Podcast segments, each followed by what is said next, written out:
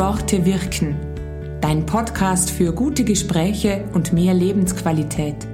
Heute im Studio ist Heidi Winsauer und mir gegenüber steht ein Multitalent, was die Moderation betrifft, nämlich Mike Metelko. Mike, du bist Radiomoderator, Sportmoderator, Eventmoderator und du bist Trauredner. Also jetzt mal alles zusammengefasst in der Kürze. Wie wirken Worte? Schönen guten Morgen, liebe Heidi. Schön, dass ich da sein darf bei dir. Wie Worte wirken. Machen wir ein kleines Beispiel. Also ich mache jetzt die Begrüßung nochmal bei dir. Hallo liebe Heidi, schön, dass ich da sein darf bei dir in der Schubertstraße. Wir wissen beide, Schubert war ein bekannter und wirklich berühmter Maler. Nein. Richtig. Der hat Musik gemacht. Schubert hat Musik gemacht. Was will ich damit sagen? Ähm, ich wollte mich eigentlich bei dir bedanken, dass ich da sein darf, aber das, was du jetzt gehört hast, war eigentlich nur, dass ich einen Fehler gemacht habe. Schubert war natürlich ein Komponist und Musiker, also kein Maler. Aber nochmals vielen Dank, dass ich da sein darf bei dir. Okay, aber da bist du schon ziemlich genau bei, einem, bei dem Punkt, ich will was sagen und ein unbedachtes Wort oder eine Fehlinformation haut alles zusammen. Also die Wahl der Worte und das, was ich dann sage, entscheidet über den Eindruck. Äh, definitiv. Also die Wahl der Worte immer sehr wichtig. Kennen wir überall. Vom Berufsleben, vor allem vom Privatleben. Da kann ein kleines Wort schon massive Unterschiede ausmachen, ob der Abend gemütlich wird oder eher in getrennten Zimmern stattfinden wird. Äh, Worte sind sehr wichtig. Aber nicht nur die Worte, die man sagt, sondern auch, wie man sie sagt. Mhm. Und ähm, je nach Gegebenheit oder ja, ist es unterschiedlich, wie sie ankommen. Stichwort Gegebenheit. Du arbeitest in einem Radiostudio, auf großen Showbühnen bei einer Gala und auch am Sportplatz zum Beispiel. Wo ziehst du da den Unterschied? Weil ein Laie würde meinen, ist ja überall das Gleiche, der Mann redet in ein Mikrofon hinein. Aber es geht natürlich nicht. Wo machst du da den Unterschied? Das Prinzip ist genauso, ich rede in ein Mikrofon hinein. Und was ich da hineinrede, ist bei allen Events, sage ich mal, vielleicht dasselbe, inhaltlich sowas, aber wie ich das Ganze von der Tonart sage, von der Lautstärke sage, von der Fließgeschwindigkeit sage, ob ich schneller oder langsamer rede, ähm, ich glaube, das macht's aus. Man sagt ja so schön, der Ton macht die Musik. So in der Richtung. Gib uns doch mal ein Beispiel. Ich sage jetzt ein ganz einfaches, also wir starten mit einem leichten Beispiel. Beispiel okay. Einfach einmal dieses herzlich willkommen, schön, dass ihr alle da seid. Ja, machen wir mal so ein, fangen wir an mit äh, dem, ich sag mal, dem, dem Wedding-Style, also Hochzeiten. Wir stellen uns vor, Brautpaar sitzt, Brautgäste sind da, alles sehr nobel, sehr edel. Und wenn ich da sagen würde, hey, herzlich willkommen, schön, dass alle da sind, wirkt lustig, oder? Wenn ich da hingegen sage, herzlich willkommen, schön, dass Sie heute alle hier bei uns sind, wirkt es wieder ganz anders. Also das sind solche Sätze schon, oder? Wo ganz anders äh, rüberkommen. Wir haben in Lech miteinander beim Weißen Ring gearbeitet, das heißt also mhm. Stichwort Sport, Wettkampfsituation. Wie machst du es da mit der Begrüßung? Die sind alle vollgepumpt mit irgendwelchen ja, Stresshormonen. Stellen, stellen wir uns mal folgende Situation vor. Ein Stadion. Wir haben jetzt, gehen wir von Lech vielleicht zum Stadion, haben wir einen Marathonläufer. Der Marathonläufer kommt kurz, kurz, kommt ins Ziel, hat knappe 42 Kilometer hinter sich. Stadion ist pumpevoll und jetzt kommt der Sprecher, also ich. Und ich würde den begrüßen mit, jetzt kommt unser Sportler, er hat 42 Kilometer hinter sich Komm, wir klatschen alle für ihn auf den letzten Metern. Lassen Sie uns ihn motivieren, dass er auch diese letzten Metern zu uns schafft. Wir freuen uns schon auf ihn. Der es, fühlt sich veräppelt. Äh, richtig, genau. Aber kommen wir mal jetzt in die Live-Situation. Also Live-Events und Sportevents sind einfach Power-Moderationen. Das heißt, durchgehend beispielsweise acht Stunden nur volles Rohr reden, sprechen würde aussehen beispielsweise, ah, hier kommt unser Max Mustermann ins Ziel. Meine Damen und Herren, stehen Sie auf, klatschen Sie für ihn. Jetzt kommt der letzten Schritte. Eins, zwei, drei, vier, fünf, sechs, sieben Schritte hat er noch, bis er im Ziel ist. Jetzt kommt er, jetzt machen wir die Welle. Auf geht's, auf geht's, auf geht's. Jawohl, jetzt ist er da. Wirkt ganz anders. Kommt natürlich, kann es nicht immer machen. Bei einer Hochzeit kann ich nicht so sprechen. Da kommt die Braut.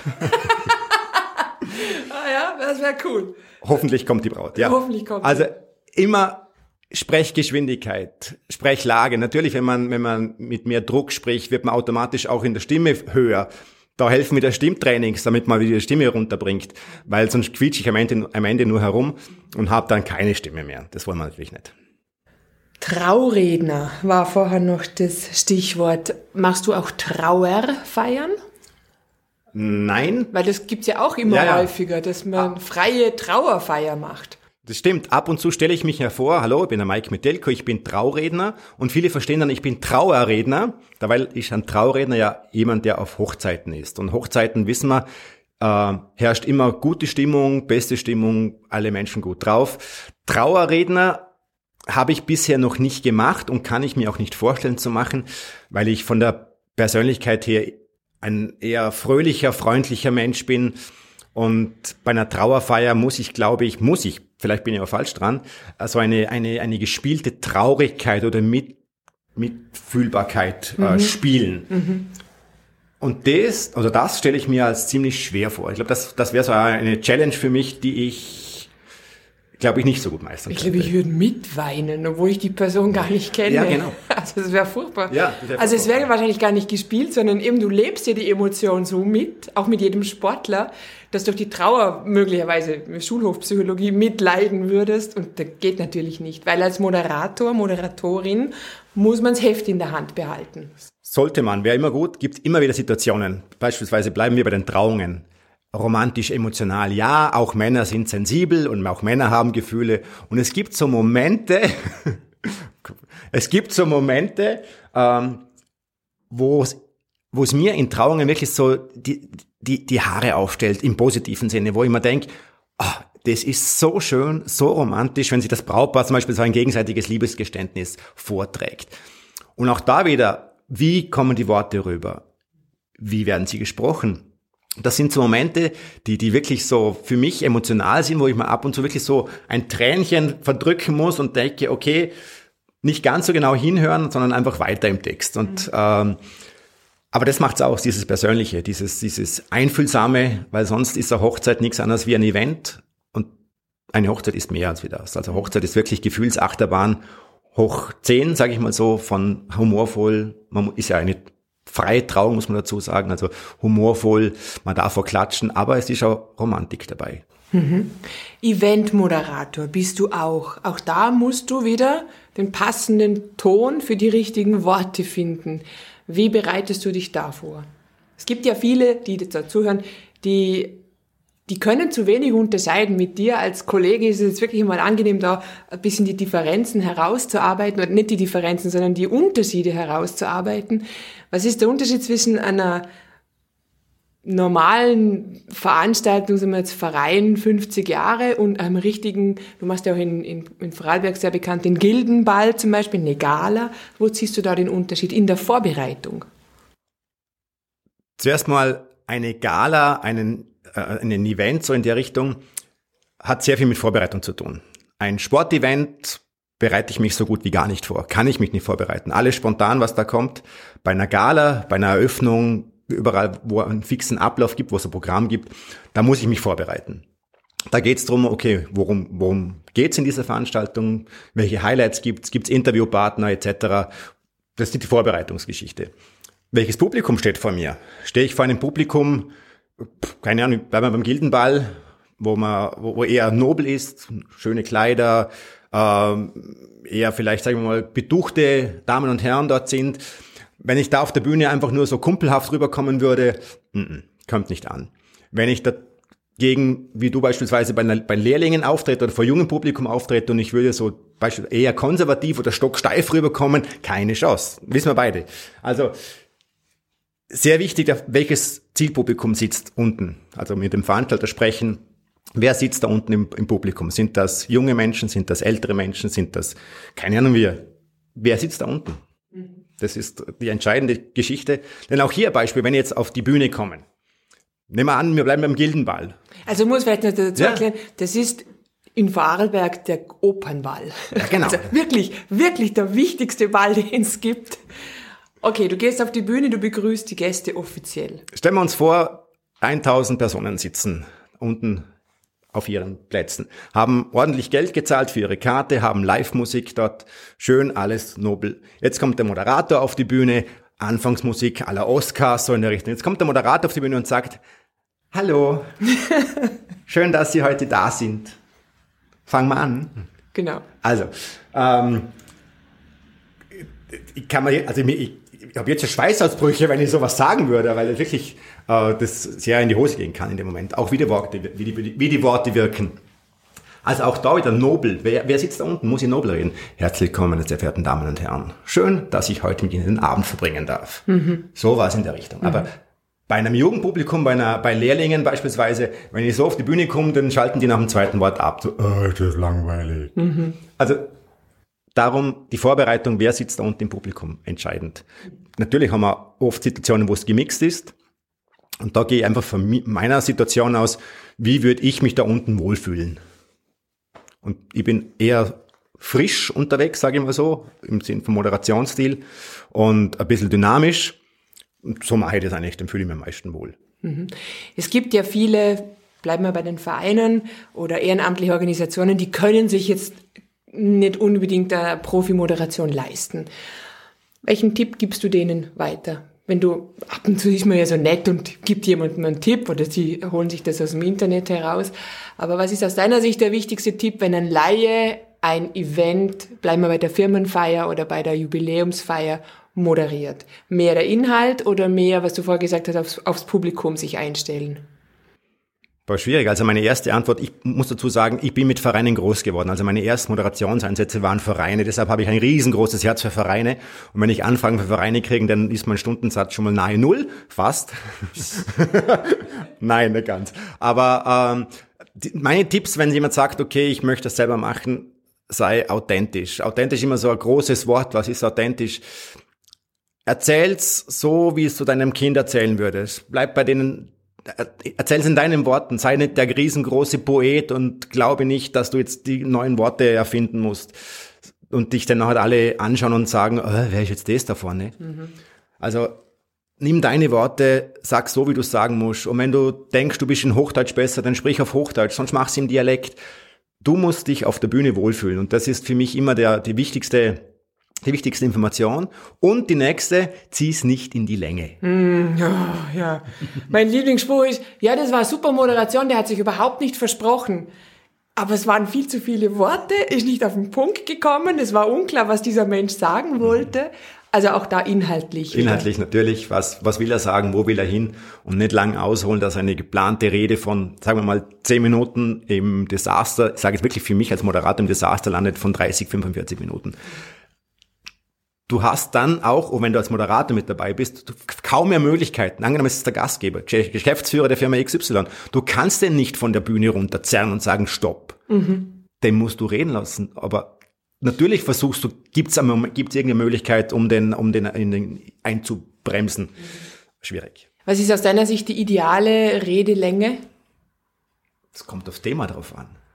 Ganz ehrlich, jetzt sei mal ganz ehrlich. Ja. Also ehrlich bist du immer, aber also da, es gibt psychologisch, habe ich mal gehört, ist der Mensch gute 50 Minuten aufnahmefähig. Danach, danach schaltet er ab, braucht er Pause. In jeder Schulung lernt man das 50 Minuten Einheiten, Pause und so weiter.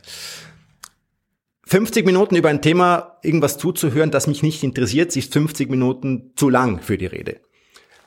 Das sind, das sind, das sind drei Minuten schon zu lang. Das ist alles zu lang. Also wenn mich das Thema nicht interessiert, ist es generell schwierig. Mhm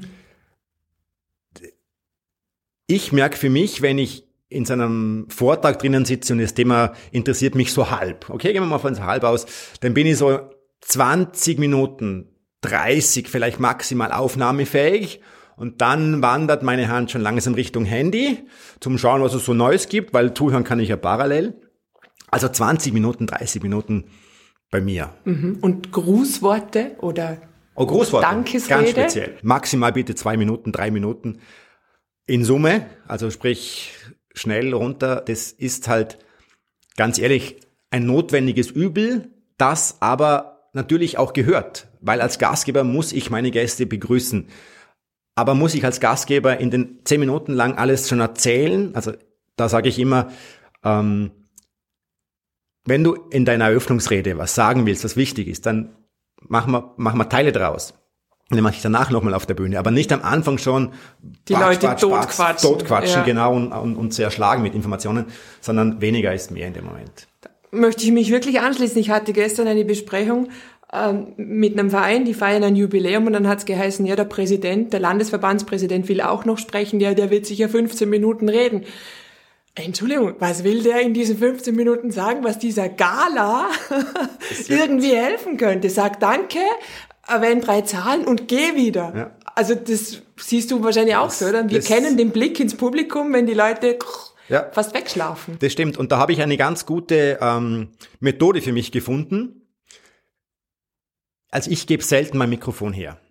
Das ist äh, äh, Nummer eins. Ich sehe es an, also ich höre es an deinem Lachen, dass du auch so tickst.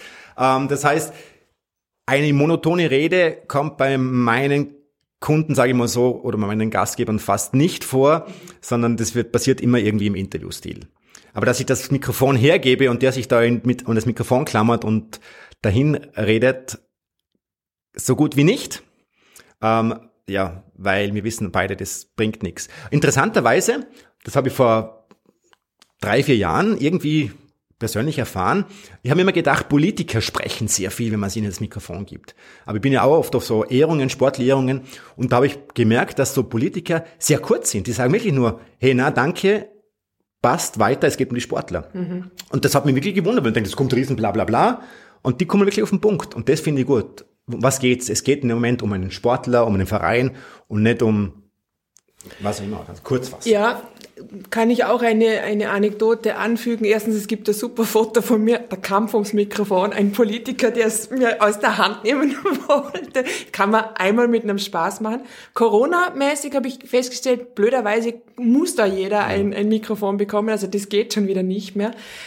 Und immer häufiger kommen Politiker und sagen, man kann mir nicht zwei Fragen stellen, ich mag keine Rede. Mhm. Also wirklich so dieses, die wollen auch von sich aus lieber in einem Talk äh, kurzes Statement abgeben, als in einer vorgefertigten Rede, die ja. ihnen irgendjemand geschrieben hat. Stimmt.